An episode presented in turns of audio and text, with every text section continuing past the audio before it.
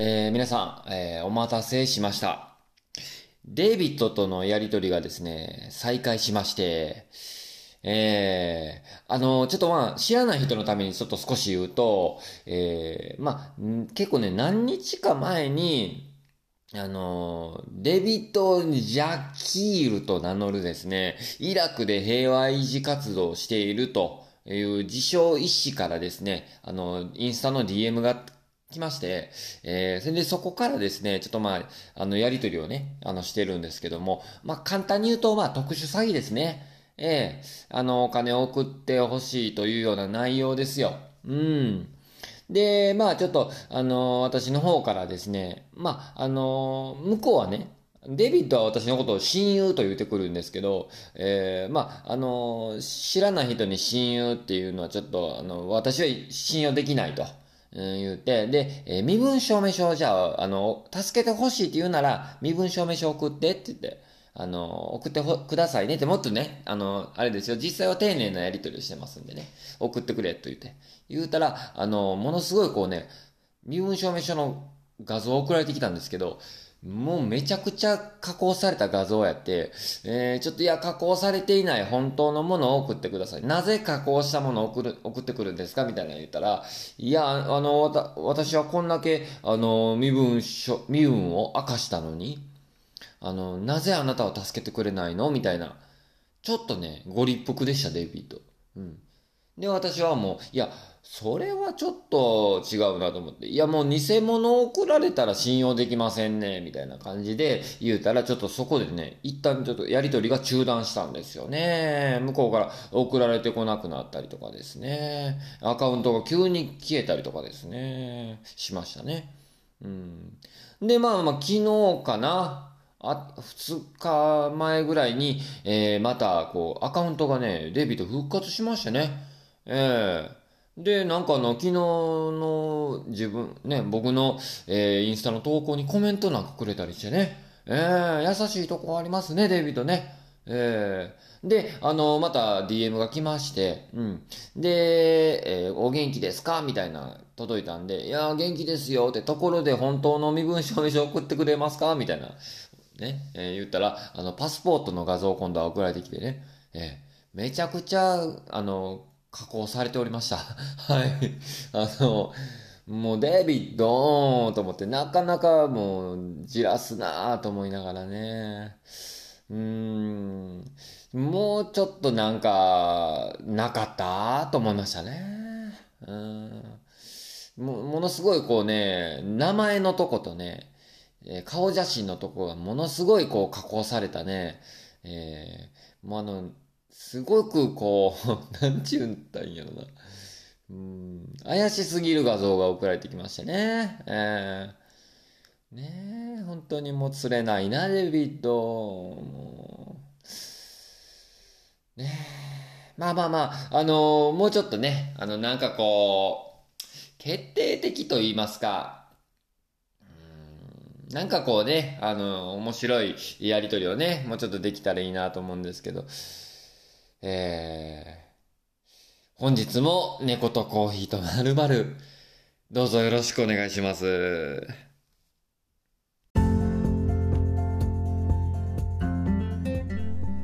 はい、改めておはようございます。猫丸のターボーイでございます。ねえいやー、そうなんですよ。まあちょっとね、デイビッドとちょっとやりとり再開したということでね、またちょっと進捗状況を、えー、またね、報告していけたらなって思っております。ねいやー、あの、まあちょっとね、あの、えー、ネタできたなと思って話しててね、まあアカウント消えたりして、ああ、もうちょっとデイビッドともうやりとりできなくなるのかなって、ちょっと寂しい思いしてたんですけど、またね、ちょっと復活したということで再開しておりますね。はい。というわけで、本日はですね、4月14日、木曜日ですね。木曜日、ね、来ました。本日はね、あの、あれですよ、オレンジデーだそうですよ。はい。あの、バレンタインデー、ホワイトデーと続いた後に、あの、まあ、二人の愛情をより深めて確かなものとする日として、えー、オレンジデーが制定されております。はい。なんか、愛媛県のね、柑橘類生産農家が、えー、制定したそうですね。うん、オレンジデーにはですね、あの、果物とか、えー、まあ、オレンジとか、オレンジ色のものを、まあ、プレゼント、えー、お互いに送り合うと。送り合うといいそうですね。うん、ちなみに、えー、まあ、欧米、うん、あのの方ではオレンジの生産が多いっていうことからあのオレンジオレンジっていうのは、えー、繁栄のシンボルになってたり、えー、花嫁がオレンジの花を、えー、飾る風習があるみたいですね、まあ、そういう地域も多いそうですね。うんなるほどね。まあけど、オレンジデーっていうのは、まあ日本独自のものとなっていますね。いや、いろいろありますね。もうバレンタインデーで、えー、まあまあ女性が、え、男性にチョコを送ってね。で、ホワイトデーでは男性が女性にこう返しをして、で、オレンジデーはお互いにプレゼントを送り合うと。うん、もう、なかなかオレンジデーが定着してないね。4月14日、まあ2月14日、3月14日で、で4月14日は、えー、オレンジデーですよ。皆さんね、どうですか？これちょっとね、えー、よかったら、もう、あの、めちゃくちゃ、えっ、ー、と、あの、マニアックな、うん、マニアックなって言ったら失礼なんかわからんけど、えー、まあ、バレンタインデーってもうメジャーじゃないですか。もうイベントごととして。あの、クリスマスとかバレンタインデーとかむちゃくちゃメジャーなイベントでしょ？もう大メジャーじゃないですか。だからもうめちゃくちゃこうマニアックな、えー、こうイベントごとをむしろ、え、盛り上げてやっていくっていうのは面白いかもしれませんね。あえてのね、うん、俺今日オレンジデーだからとかって言ってね。うん、あの七夕とかも、うん、なんかいまいち、なんとなくこう、あれよ、えー、オレンジデーとかはまあまああれやけど、七夕とかは、昔からね日本古来からあるものだと思うんですよ。なのに、えー、クリスマスとかあのー、こうねバレンタインデーとかに比べるとうんなぜかこうそない盛り上がれへん感じがするよねうんあのけどあの節分とかは、えー、むしろ頑張ってる方かなと思いますよねえまあ、あえてのオレンジデーをちょっと盛り上げていくっていうのはどうでしょうか。はい、言うておりますね。まあ、そんな4月14日のね、あの、まあ、まあ、そんな日だということでね、えー、調べてるといろいろありますね、ほんまに。うん、フレンドリーデーっていうのもありましたね。うん、友達っていうのは、4月14日で、よ、良いねというね、良いよねっていう。うん、語呂合わせにちなんで、様々なものづくり、こ,、えー、ことづくりを企画運営しているスーパープランニングが4月14日に、えー、こうフレンドリーデーというのを制定しております。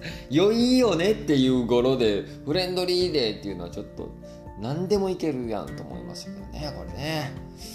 うん大切な友達と、えー、友情をより深め確認し合うっていうのが呼びかけられてるそうです。何するんでしょうね、えー、これはどういうことをするんでしょうかね。さっきのオレンジではオレンジのものを送り合うっていう何かこう一つねルールがありましたけどこれは何をするんでしょうね。うんこういうの見てると面白いですよね。そんな日があったんやとか思ってね。言うておりますね。はい。まあほんね、あの、こんな感じで今日は何の日みたいなのをね、あの、まあ、たまに、あたまにっていうか、まあ結構やってるか。ね、あの、猫丸はこんな感じでやっておりますんで、えー、まああの、あ、そんなんもあるんやという感じで聞いていただけたらいいかなと思いますね。はい。言うてますね。4月14日の木曜日、本日もどうぞよろしくお願いいたします。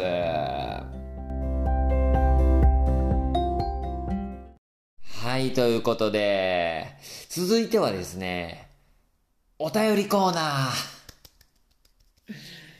久しぶりにお便りいただいたよ。ありがとう。ねえじゃあお便り読んでいきたいと思います。えー、大阪府より、えー、ラジオネーム、60歳の孫さんからいただきました。ありがとうございます。いやー、初めてね、送っていただいた方ですよね。ありがとうございます。じゃあちょっと早速読んでいきたいと思います。えー、はじめまして。音楽を聴くことにもなんとなくマンネリ化してきた頃に、こちらのポッドキャストを知り、いろんなポッドキャストを聞き回る中、猫とコーヒーと〇〇を最近は聞いております。ありがとうございます。嬉しいですね。えー、もともとは猫に興味があり、えー、聞き始めたのですが、今ではすっかりコーヒーの魅力を知るとともに、ターボーイさんの何気ない雑談で、マスクの中ではにんまりする日々を送っております。今後も毎日の更新を無理されないよう頑張ってください。うわ、嬉しいお便りですね。本当にリアルお便りというか、リアルお手紙をいただきました。ありがとうございます。いやー、そう言っていただけると嬉しいですね。他にもなんか聞いていただいてたんですよね、きっとね。他のも聞く中で、こちらの猫丸を、えー、聞いてくださっているということでね。いやー、嬉しいですね。変わってますね。ええー、他のやつも聞いた中で猫丸聞いているというのは、変わってますね。うん。ちょっとすいません。続きがあるということでね、えー、すいません。読みたいと思います。ちなみに、私はコーヒーの苦い味が苦手なのですが、おすすめはありますか？すでにある質問でしたらお答えされなくとも構いません。ということでいただきました。いえ、そんな、もう何度でも同じような質問いただいてもですね、あの、大丈夫ですよ。大丈夫、大丈夫。もうあの、もうちょっと他の人と質問かぶったかなとかって、もう全然もうもうあの、むしろ大歓迎でございますんでね、なん、なん、どんな質問でも送ってください。はい。いや、ありがとうございます。ねあのー、苦い味がね、苦手だということで、えー、そうかそうか。これね、けど結構あると思うよな。コーヒー苦手っていう人の中で、何が苦手とかっていうと、あの苦味がね、あの苦味がもうちょっとあんまりなんかこう、得意じゃないというか、なんか受け付けないというか、あるよね。これはもう自分もそうやわ、ほんまに。うん。まあ、おすすめということでね、まあまあまあ、苦味が苦手ということでしたら、単純にこう苦味を、えー、まあ、まろやかにするという意味でね、えー、少しこう、ミルクを混ぜ、あの、入れてみるとかね、うん。ちょっとこう、苦味をなくすために、少しこう、お砂糖を入れてみるとかね、そういうのからでもいいんじゃないかなと思いますね。うん。で、コーヒーそのものの味を味わいたいっていうのであれば、まあ本当にこのね、苦味も、えー、コーヒー豆特有のもものっていうのもあるかもしれへんので、あの、むしろこういろんなコーヒーの、えー、産地のやつをね、試してみてみるっていうのもいいかもしれないですよね。で、ここで出てきたのはおすすめっていうことで、えっ、ー、と、苦味が少ないもので言うならば、あの、深入りのものが、一般的に深入りの豆が苦味が強くて香りが高いっていう風にされてるんですよね。だからこれの逆をいけばいいと思うんですよ。だから浅入りのコーヒーであれば、こう苦味が少なくて、その分香りが控えめというものから行ってみてもいいんじゃないですかね。その分ちょっとね、酸味は上がるとは思うんですけど、まあ、もし苦手な、こう苦味が苦手というのであれば、えー、まずこう朝入りのね、コーヒーから行ってみてもいいんじゃないでしょうか。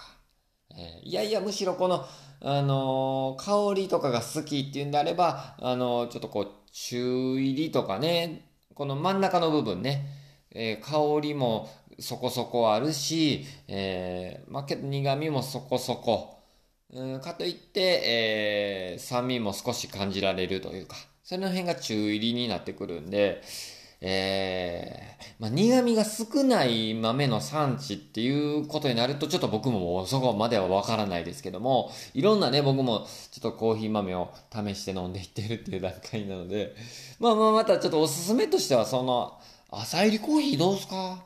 ねえ。美味しいと思うんですけどね。自分もね、最初コーヒーほんま苦手で、えー、最初ね、ほんまにこう、コーヒーに、えっ、ー、と、インスタントコーヒーに、あの、あったかいコーヒーを混ぜて飲んでたりとかね、そんなんでしたね。そこからなぜかこう、徐々に徐々に、なんかコーヒーの魅力に取り憑かれていきましたよね。うん、そんな感じで今に至りますんで、60歳の孫さん、ぜひちょっと、あのー、朝入りコーヒーから入ってみたらどうでしょうか。はい。まあけどあの無理してね飲むこともないと思うので、まあきっとコーヒーの味が苦手っていう人でも香りは嫌いっていう人はあまりいないと思うので、むしろね、コーヒーの香りから、えー、入っていってもいいんじゃないでしょうか。ねまあまあそんな感じで、またよかったら、あの、お試しください。ああとね、えっと、できればね、あの、インスタントコーヒーよりもですね、えー、よりもコーヒー豆から一回ちょっと引いてみて、あの、入れてみてはいかがでしょうか。はい。そうするとですね、もうインスタントコーヒーとの味わいと、えー、全然違ってくると思いますんでね、まず香りから引いた直後の豆の香りってむちゃくちゃあのいい香りなんでね、ほんまにこう癒されるので、ぜひ、あの、それもお試ししてもらいたいなって思いますね。はい。というところでどうでしょうか。ね、60歳のお孫さんありがとうございます。えー、猫丸ステッカー送らせていただきますので、えー、またお楽しみにお待ちいただけたらと思います。ありがとうございます。このようにですね、またあの、お便り送ってくださった方には、猫丸のオリジナルステッカーを全員にプレゼントしておりますんで、これ全員にね、漏れなく全員です。はい。お便りあの、送ってくれたか、送ってくれた時点で、もうあの、ステッカープレゼントしますんでね。えー、あのまた よろしくお願いします。はい。というわけで、えー、お便りありがとうございました。はい。ということでね、あのー、まあ、コーヒーのね、ことが、あの、質問いただきましたんで、まあ、そのつながりでいくとですね、昨日ね、あの、またあの、フライパンで焙煎 しまして、あの、昨日2回やりましたね。で、もうね、い、ちょっと昨日はそのまま、あのちょっとね、実は焙煎した直後のコーヒー豆っていうのはあんまりこう雑味も出るそうなんですけど、もう我慢しきれずちょっとどんな味になってるかって昨日飲んでみたんですけどね、まあまあうまいことできたんちゃうかなと思うんですよね。自分の中で。まあまあ失敗せずできたんかなと思うんやけど、えっ、ー、と、2回やったんですよ。110g の豆を使って、だいたいまあ、あの、1回目はね、90、95g ぐらいになるまでちょっと重さは減ってましたけども、あの、ホンジュラスっていうね、あの、国の豆を使って 110g 焙煎しました。えー、10分程度焙煎して結果 95g ぐらいになってたんですけども、えー、朝入りコーヒーをね、僕もちょっと飲みたくて朝入りコーヒーを目標にやってみたんですけども、あの、時間とかね、あの、温度とか、えー、豆の色とかを、えー、ちょっとこう、もうそのまま、あのー、ずっとこうメモを取りながらやってて、で、え、これを、同じ時間、温度、タイミングとか色とかを同じようにやれば、ね、2回目も同じようにやれば、これが再現できるかなと思って、ちょっと実験的にやってみたんですよ。2回目ね。ほんなね、同じ時間、同じ、えー、温度、だいたいそれでいっても、火加減とかね、そう同じようにいっても、なんかね、同じようにできなかったんですよ。うーん。10分の時点で、まあ、10分でね、あの、1回目はこう火を切ったんですけど、10分経っても2回目はね、なんかこう、1回目と同じような豆の色にもなってなかったんですよね。で、ハゼっていう、えー、豆がこう、パチパチってこう、ね、あの、音がしだしてこう、えー、破裂音みたいなね、音がしだすんですけど、弾けるような。それがね、10分経っても起きなかったね。うーん、なんでしょうね、これね。ますますわからんなと思ってね。ちょっと迷宮入りです。もう、沼じゃない？迷宮入りです。はい。なんでしょうね。時間とかもチェックしながら、これね、考えられることは、うーん、もしかしたら最初のフライパン、鍋の温度が低すぎたんかなと思ってね。1回目でやるときは最初の鍋も、だいたいこう、熱してから豆を投入しだしたんですけど、それがちょっと、2回目は少し違ったかなと思うんですけど、もうそこまでやりだしたらね、もう迷宮なんですよね。うん、あと火加減ね。うん、考えられるとしたら火加減の部分かな。カセットコンロでやってるので、メモリが2とかね、ちょっとこう本当にこう曖昧な部分で火加減をやってて、やってたりするので、そこかなと思うよね。カセットコンロやとこう、ほんまに緻密な、えー、火加減の調整っていうのが難しいんでね。そこかな。もうそこまで行くともう迷宮です。はい。あともう一つ考えられるとしたら、こう火と、火から鍋までの距離感ね。うん、ちょっとやや、えー、火から少し、うん、10センチ程度ですか、離して鍋を振ったりしてます振ったりして、えー、やってますので、その距離感が、えー、もしかしたらちょっと離れすぎてたのか。そこまで行くともう迷宮ですね。うん。まあ、それらを全部気にして再現するとなると、もうね、大迷宮ですね。うん、ちょっと例え出てこえへんかったな。だもう大迷宮ですね。うん。そうなんですよ。まあまあまあ、ほんま難しかったですね。とはいえですね、えっと、1回目の、えー、焙煎の方が、味はうまく浅入りコーヒーの味になったかなと思いますね。えー、ただこれを再現しろって言われるのが難しいということですよね。えー、いやもうフライパンで焙煎するって無理があるんでしょうか。まあこんな感じでね、結構データを取りつつですね、まあまあ経験を重ねていくと再現もできるようになってくるかなと思ってね、えー、もうちょっとそういう望みをかけて、あの、フライパン焙煎を、あの、する日々をね、あの、やっていこうかなと思ってるんですけど、いや、難しいね。こればっかりは。いやー、うーん。まあ本当に火加減と、時間と、温度と、で、あとまあ、豆の色の、色とか、状態を見て、それらを全部こう再現してやればいけるんかなとは思うんですけど、最後はまあ味なんですよね。うん、味の再現っていうところで、これを安定させんことには、うーん、こう、人に飲んでもらうってなかなか難しいよな。うーん、なんとかですね、まあ、ちょっと、商品化をね、目指したいなと思ってるんですけどね。うん。まあ、自分の焙煎ができんことには、なかなかそれがね、えー、できないでしょ。ね。あと、まあ、これを安定させて、で、あとブレンドですよね。うん、ブレンドコーヒーをね。自分のほんまにこう、唯一となるようなコーヒーをね、できたらいいなと思うんやけどなここな。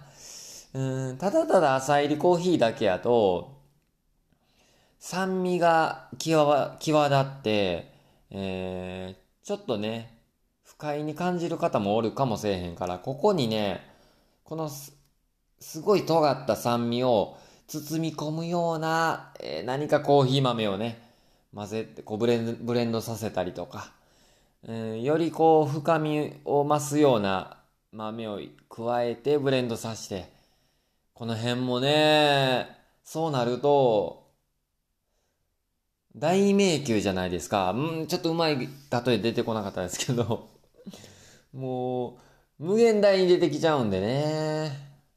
まあ難しいとこですけど、ちょっとこれね、そういうのをね、まあオリジナルコーヒーを作りたいなっていう目標も一つ出てきているので、これをね、また頑張っていきたいななんて思ってますよ。ね今日もちょっと仕事中、この後ね、また今日仕事ですけど、仕事中最近ね、まあ、あの、コーヒーのことをちょっと考えてしまったりして、して、うん、コーヒーの YouTube 検索したりとか、コーヒーのことググってみたりとか、やってもうてます。仕事に支障をきたしてます。はい。うん、そうなんですよ。ねまあちょっとほどほどにしつつね、あの、まあ支障をきたさな、きたさない程度にね、やっていきたい、仕事やっていきたいなと思う。まあ、コーヒーをね、楽しんでいきたいななんて思ってますけど。ねえ、言うてますよ。まあ、昨日はね、そういう焙煎をさせていただきました。あのー、まあ、市販されているコーヒーも結構いろいろ買ったりして、えー、飲んだりして試してるんですけど、それらがですね、やっぱコーヒーって飲み時ってあるじゃないですか。焙煎してから、えー、まあ1ヶ月以内にはね、飲みたいなっていうとこなんですけど、それらがどんどんどんどんこう余ってくるんですよね。焙煎もしだしてるから。あんまりコーヒーって毎日何杯も何杯も飲めるもんじゃないので、むしろちょっとこう、滞ってきてるので、どんどん消化していきたいななんて思ってるんですけどね。えー、あんま貯めてこう、廃棄しちゃうともったいないからね、なんかやっぱり。どっかやっぱもったいない精神が出ちゃうんでね。うん、この辺もなんかこう、もしかしたらあるあるなんかもしれませんね。ちょっとまあ、とりあえずこう、今、あの、あるコーヒーを消化しきってからですね、あの、焙煎をどんどんチャレンジしていきたいなって思ってますね。うん。そうなんですよ。まあ、コーヒーもね、ありつつ、まあ、この番組はちょっとあの、60歳の孫さんも言ってましたけど、あの、猫とコーヒーとまるまるね、最初このタイトルから、猫のことをやるんかなと思ったら、全然猫のこと触れんとね、もうコーヒー重視になっちゃってますけど、猫はね、ちょっとまだ未だに里帰り中なので、えー、猫の話題はね、どうしても出せないんですよね。難しいよね。うーん、トムがいなくて寂しいねっていうぐらいの話しかできないんですけどね。えー、だからちょっと猫の写真もちょっとなかなか撮れてなくってね、トムの写真ですね、なかなか撮れてないんで、えー、きっとサムネイルもコーヒーの写真になるんでしょうが、あの、また、そうね、コーヒー、えー、里帰り中はね、えー、猫のことはなくて、コーヒーのことばっかりになりますんでね、この辺はもうご了承いただけたらなと思います。あと僕の、もう、何のオチもない雑談ね。うん、これだけになります。うん。これはもう皆さん覚悟しといてくださいね。あの、オチを待たないでくださいね。はい。あれあかんねあかんで。なあ、あれあかんで。オチを期待しながら話聞くのはやめてな。うーん、そうなんよ。今週末はですね、あの、ライブです。僕はあの、音楽活動もしてましてね。あの、ラップをしたりなんかしてるんですけど、今週末土曜日はライブですね。J 酒場。おえ、大阪堺市にございます、まあ、堺市の大鳥っていうところにあるね、J 酒場という会、えー、お店で、えー、DJ 酒場というイベントを開催しまして、そこでライブをさせていただきます。はい。僕はですね、えー、だいたい8時頃にね、登場予定なので、またよかったら、お近くの方、興味ある方いらっしゃったら、ぜひ遊びに来てください。チャージはフリーになってますんでね。えー、あの、ぜひ、あの、楽しい時間を一緒に過ごせたらな、なんて思ってます。またこのね、猫丸でも、あの、そのライブの様子なんかを、あのー、またね、お伝えしていきたいなと思いますんで、えー、ぜひ、一緒にね、楽しんでいけたらなと思います。楽しみなんですよ、僕も。あの、久々の、えー、一人でのね、ライブもやってきてますが、ライブ自体は結構久々かもしれませんね。はい。新しい曲やり、やろうと思ってますよ。はい。えー、新しい曲もやりますしね。まあ、おなじみの曲もやりますしね。はい。この辺。大体あの、僕はあの、新しい曲やるときはね、えっ、ー、と、大体失敗するんですよ。はい。大体こう歌詞がポンと飛んだりね、しちゃうんですけど、えー、そうならないように頑張っていきたいと思います。はい。飛んだとしても飛んだと、えー、気づかれないように頑張っていきたいなと思ってますね。はい。そんな猫とコーヒーとまるまるお届けしてままいりました。えー、何でしたかね？えー、お便りのコーナーでしたね。お便りのコーナーがどんどん脱線して脱線して、ここまで来ちゃいましたが、えー、60歳の孫さんありがとうございました。なんちゅう締めやねんちゅうね、ありますけども。